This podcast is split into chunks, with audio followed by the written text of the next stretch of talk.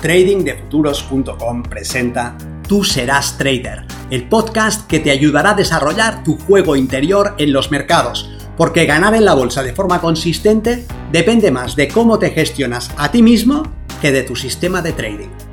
En este podcast encontrarás ideas y sugerencias prácticas con las que mejorar la mente con la que operas los mercados. Soy Vicens Castellano y será un placer que me acompañes. Si quieres más información sobre nuestros programas de entrenamiento para traders, visita tradingdefuturos.com.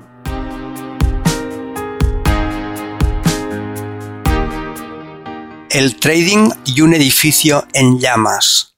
Si debo predecir qué hará la gente en un centro comercial, me enfrento a la incertidumbre puesto que parecen moverse en todas direcciones. Unos van hacia las plantas de arriba, otros hacia las inferiores, unos hacia los departamentos de electrónica, otros de moda, otros de belleza, unos se limitan a mirar, otros compran como si no hubiera un mañana. Pero si debo predecir qué hará esa misma multitud en caso de que suene la alarma de incendios, me resulta mucho más sencillo. Probablemente se dirijan corriendo a las puertas de salida. El trading discrecional hace algo parecido. Identifica esos momentos en los que el mercado se comporta como si hubiera sonado una alarma contra incendios. Soy Vicens Castellano, responsable del programa de formación y entrenamiento de trading de futuros, y quiero compartir contigo esta analogía sobre el comportamiento del mercado. Hay momentos en los que los participantes del mercado se mueven como si huyeran del fuego. Y si lo sabemos reconocer, los podemos aprovechar a nuestro favor.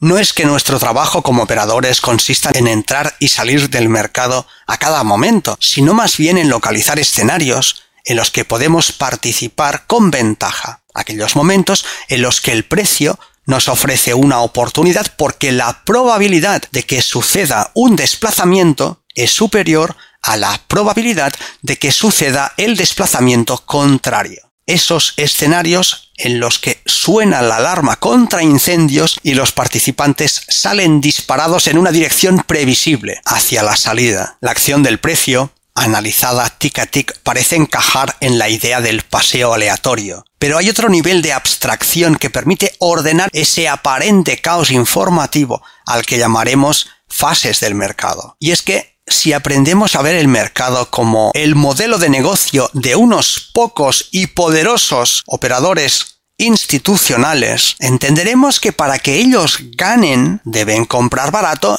y vender caro, una y otra vez. Y para que ellos puedan comprar barato, alguien necesariamente debe venderles lo que ellos compran. Y para que puedan vender caro, alguien debe comprar lo que ellos quieren vender. Una pregunta que podríamos hacernos es ¿cómo logran estos grandes operadores que otros participantes les vendan sus posiciones que luego ellos venderán a un precio superior? Podrías preguntarte ¿qué debe suceder en el mercado para que tú quieras vender? Si crees que el precio de determinado producto va a revalorizarse a continuación, no querrías venderlo.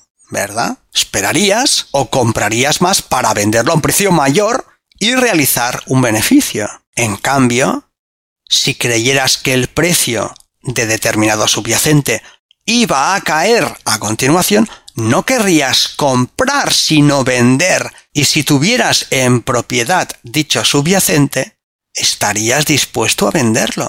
Veamos pues que son nuestras creencias sobre la cotización futura las que están detrás de nuestras acciones. Si creo que va a subir el precio, quiero comprar.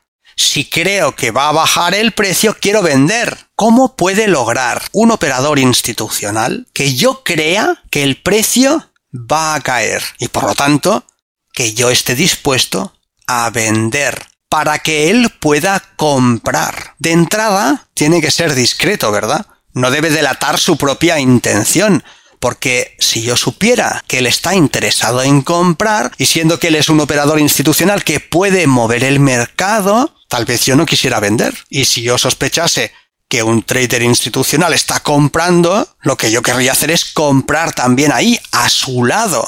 Algo que me puede hacer creer que el precio caerá es ver con mis ojos que el precio está cayendo. Si veo un movimiento brusco y acelerado a la baja, puedo convencerme de que ese movimiento puede seguir. Si además ese movimiento brusco y acelerado se hace contra un área de soporte y veo que el precio perfora rápidamente ese nivel, puedo creer que efectivamente el precio está yendo a la baja y si creo que el precio va a la baja, yo estaré pensando en vender, no en comprar. Pero el trader institucional no, el trader institucional tal vez esté pensando en comprar esa caída porque anticipa que ahí, justo en la rotura de ese nivel de soporte, los demás participantes están interesados en vender y él tendrá la posibilidad de comprar. Una de las fases del mercado que nos permite ordenar la información del precio es la fase de compra encubierta, que son niveles de precios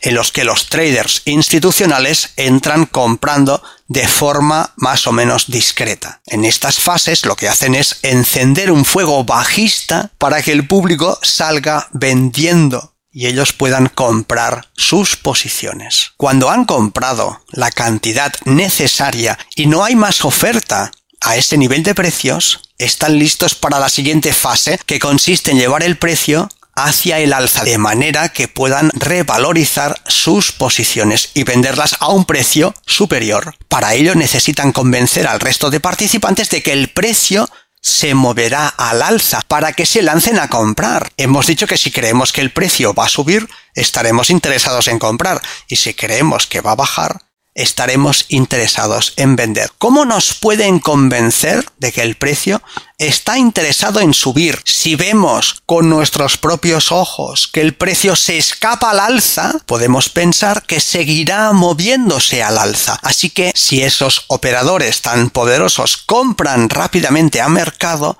lograrán un escape alcista del precio que creará la ilusión en la mente de los demás participantes de que el precio puede arrancar un movimiento alcista y si creen esto, estarán interesados en comprar y sus compras serán como una profecía de autocumplimiento porque ellos mismos empujarán el precio al alza.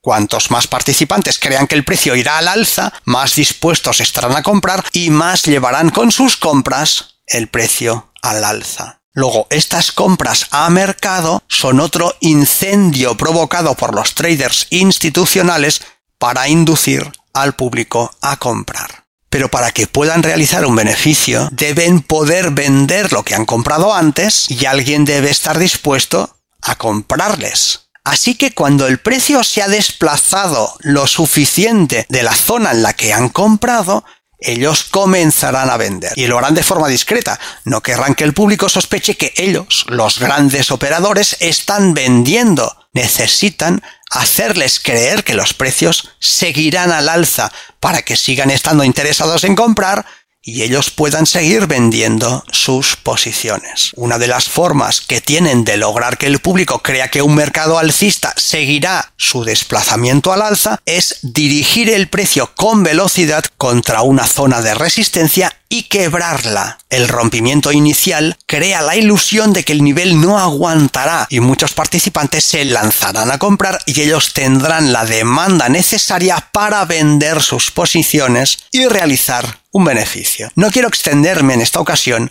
en el análisis de las distintas fases de un mercado ni de las maniobras de manipulación, sino simplemente señalar que hay ciertos momentos en los que aparecen incendios en el mercado que generan respuestas de pánico, como las aparentes roturas de zonas de soporte o resistencia, y que nosotros podemos aprovechar estos escenarios no para reaccionar como el público y salir corriendo, sino más bien para posicionarnos en contra del público y al lado de los traders institucionales que pueden estar detrás de estas maniobras. Si tenemos presentes sus intereses y sus necesidades de generar oferta y demanda, iremos un paso por delante y podremos evitar caer en el fuego. Sea cual sea el mercado en el que operes, puedes preguntarte, ¿hay movimientos que suceden una y otra vez, que se repiten, que parece que vayan a tener un efecto y tienen el efecto contrario? ¿Ves algún tipo de falsa rotura, de retesteo de nivel, de retroceso brusco que se repite una y otra vez?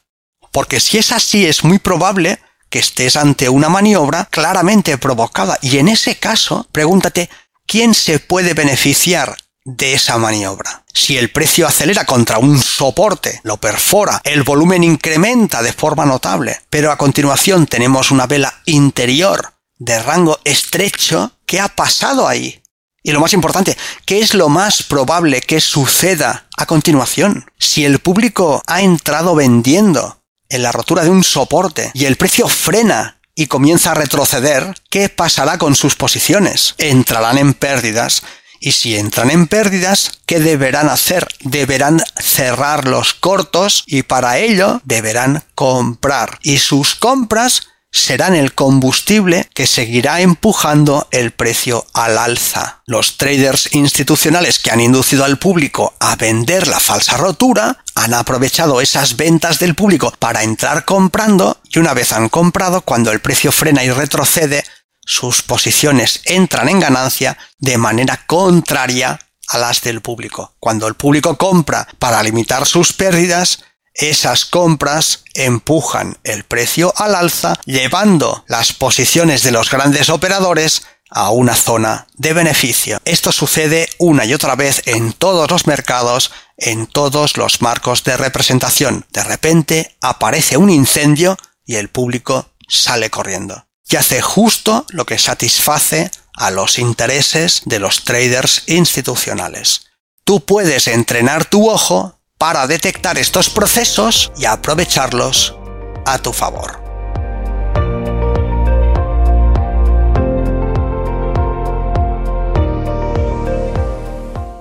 Si este contenido te ha parecido interesante, te agradeceré que lo compartas para darle una mayor difusión y que me dejes un comentario en tu plataforma de podcast preferida.